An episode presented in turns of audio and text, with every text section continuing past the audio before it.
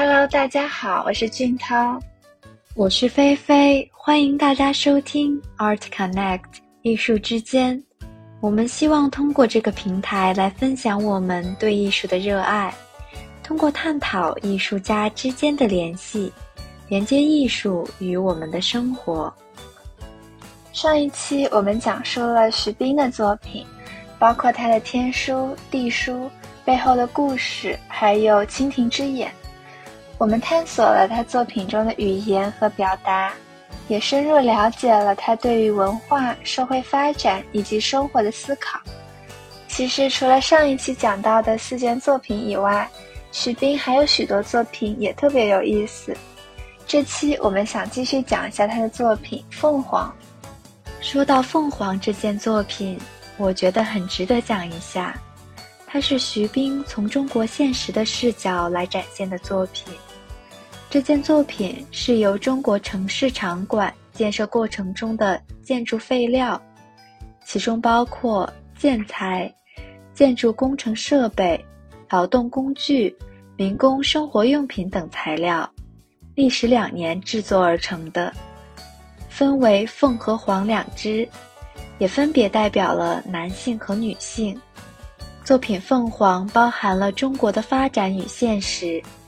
也是中国人集体情感和愿望的写照。有文章评论说，《凤凰》不同于一般概念上的现代艺术作品，展现出中国方式艺术创造的独特魅力，是今日中国社会文化、欲望、氛围、复杂性以及问题的表达物。把凤凰列为社会问题的表达物。真是刷新了我对于凤凰的认知。在我之前的认知里，应该也是大部分人的传统认知中，凤凰是来自中国古代神话《山海经》的神鸟，象征着祥瑞、幸福、和谐的生活。徐冰的作品里大概也包含了这种太平昌盛的含义，这也正是我们国家所在经历的。不过，除了太平昌盛的含义以外，徐冰作品中的凤凰也反映了当代中国严峻粗粝的一面，因为徐冰的凤和凰是由商业发展的废料组成的，徐冰大概是在表达发展过程中的种种艰辛，就像他自己说的，他们带着伤痕，历经艰辛困苦，但依然带着尊严。总的来说，凤凰表现的是现实中很难实现的希望与理想。我感觉《凤凰》这件作品可以根据不同的角度进行解读。它通过运用中国的元素“凤凰”，既表达了对中国当今发展的宏观事实，也存在着对于中国劳动人民现实生活的微观影射，以及这两者之间的关系。这样的直接和隐喻的双重表达，真的是很妙呢。其实，和徐冰在自己的作品中加入中国的背景类似，Mel Bockner 也常常会在作品中加入自己的国家和相关背景的元素，来加深语言表达的深意。确实，Mel Bockner 也在他的作品里掺入过他个人的背景故事和感受。他是一位出生在匹兹堡的美国概念艺术家。从小在一个讲异地絮语的犹太家庭里长大，这段经历也让犹太元素常常出现在他的作品里。比如说，他在2012年创作的《异地絮语的乐趣》，就是在黑色的背景上用黄色油漆写出了一系列异地絮语的词汇。不过，Buckner 采用的词汇并不是类似凤凰似的祥瑞的象征，而是一系列的贬义词。同时，这件作品的色彩也并不像是看起来的那么鲜艳，而是纳粹强迫犹太人佩戴的臂章的颜色。所有 Buckner 运用的犹太元素，都展现了犹太人们曾经经历的不安与痛苦。而在 Buckner 认为，这些痛苦很大一部分源于语言与表达。正如他自己说的：“过往沉痛的历史教会我们。”所有权力的滥用都始于语言的滥用。我记得他有另外一件作品也暗示过同样的想法，是他2008年创作的《Jew》，犹太人。相对异地絮语的乐趣，这是一件特别小的作品。在灰黑色的背景上，Bockner 用透明的黄色颜料，松散地写出了一连串最可恨的犹太人同义词。这些同义词是 Bockner 在一个反犹太主义的网站上找到的，也揭示了语言的滥用对于一个种族的伤害。这两件探索犹太主题的作品，让我特别敬佩 Bockner。他总会运用艺术作品，严谨和简洁地传达出他的想法。我觉得，也正是他作品的简洁和鲜艳的色彩，让观众总能沉浸到他的作品中。是的，Buckner 的作品大多是在探讨色彩和语言之间的表达。也大多是概念性的艺术作品，比如说《语言不明晰》这一系列的作品就特别有意思。这是 Buckner 的早期作品系列，最早的一件诞生于1970年。后来这个系列中的其他作品又以不同的形式和配置呈现。有一件创作于1970年的作品让我印象很深，那件作品里。Buckner 在一段墙上画了一个黑色的长方形，长方形的三面都是干净的边缘，而底部是不规则的滴水形状。他在黑色的板子上用粉笔写下了“一语言是不明晰的”这句话。我记得这个系列也有另外一件作品，是在方格纸上印着许多不同方向的“语言是不明晰的”这句话。这个系列有许许多多件作品，有着相同的核心思想，却运用了不同的表达方式和媒介。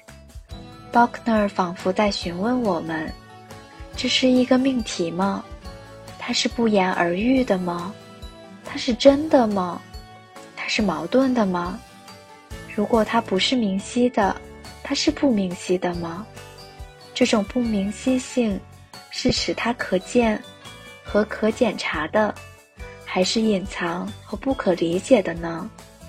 等等问题，都让我们深入思考。像，Buckner 所表达的语言的不明晰性，是在说明语言在文化上是有界限的。就像我们生活中各种词语，常常会被赋予不同的语境，而这些语境会剥夺词汇的中立性。有时候甚至会让词汇变得锋利，就像之前提到的异地絮语的乐趣中展现的，犹太种族的痛苦很大一部分都来源于语言的滥用。我觉得这件作品也是 Buckner 在引导我们思考与反思，到底应该怎样去定义语言，而我们又应该怎样去理解这些定义。这时。感觉他重复的字母中，夹杂着他过往经历所导致的悲伤与不安、不幸与谴责、伤害与绝望。艺术家书写的似乎不是一件具体的事件的开始、发展、高潮以及结局，而是某一事件的结果体验。或许，我们不必深究。这些表象符号所蕴含的意义，我们需要深入去聆听的，是艺术家在画面上每重复一次时的内心体验。对的，就像巴特 r 自己说的，观众应该通过视觉体验来进入作品背后的想法，而不是简单的阅读一件作品。这句话里提到的阅读作品。大概就是指他基于文本创作的绘画吧。刚刚提到的几件 Buckner 作品就属于文本类绘画。Buckner 的这类绘画一般都是在单一色彩的背景上写上许多有着含义的词汇，和徐冰的天书很相似。不过与天书不同的是，Buckner 的作品里的文字色彩更鲜艳，而这些更鲜明的色彩也会扰乱观众对于文字的阅读。所以，如果要阅读 Buckner 的作品，就必须将他的文字与色彩相结合。我觉得他的文本类绘画中最著名的作品，就是他的“布拉布拉布拉”系列。布拉布拉布拉在英文中其实是指胡言乱语或是废话的意思。不过，自从这一系列作品成为 Buckner 的代表性作品以后，“布拉”这一词语也成为了他的专属艺术语言，因为他一直在艺术作品中探讨语言的诠释与误读，所以他艺术作品中的文字通常都很模糊。与同时代其他那些以文字为创作内容的艺术家不同，Buckner 意在让人们去诠释他的作品，也期待得到不一样的解答。我觉得 Buckner 常常会用大胆的色彩和语言来激起观众们的反应。我特别喜欢他2019年创作的那件 Blah Blah Blah。这件作品的背景是由四个不同区域组成的，从顶部的粉红色到蓝色，再到红色，最后是底部的深黑色。背景上的字母是由奶油色的油漆制成的，颜色纯正强烈，而浮雕的字母都采用大写且统一的字体，有着圆角和清晰的边缘。字母在粉红色、紫色和蓝色三种色调之间波动，而这些重复的词汇占据了整幅作品。感觉 Buckner 真的是非常痴迷于语言和色彩，从犹太元素的作品、异地絮语的乐趣和犹太人，到概念性的艺术作品、语言不明晰和布拉布拉布拉。Buckner 都在探讨语言的诠释和误读。他作品中常常用到同义词、犹太词汇，以及“布拉布拉布拉”这类胡言乱语，也表明了重复和再创造在 Buckner 作品中的重要性。是的，我觉得 Buckner 和徐冰其实在某种程度上很相似。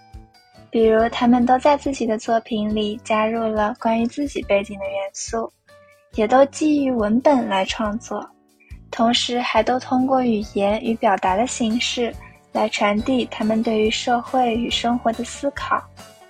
不过，不同的是，Buckner 的作品色彩相对更明艳，而徐冰的作品展现似乎更内敛。这个俊涛。Buckner 的作品多是用明艳的色彩和简洁的语言来传达他的想法，让我们跟随他的作品，进入他的问题而思考。徐冰的作品则是让我感觉是用一层一层的内容包裹而成的。当我们观看他的作品时，也是我们在试图揭开他这层层内容后所表达的含义。好啦，我们的这期节目到这里就结束了。希望大家能在评论区分享对这期主题和艺术家们的感受，和我们一起讨论。谢谢大家的收听，期待下次再见。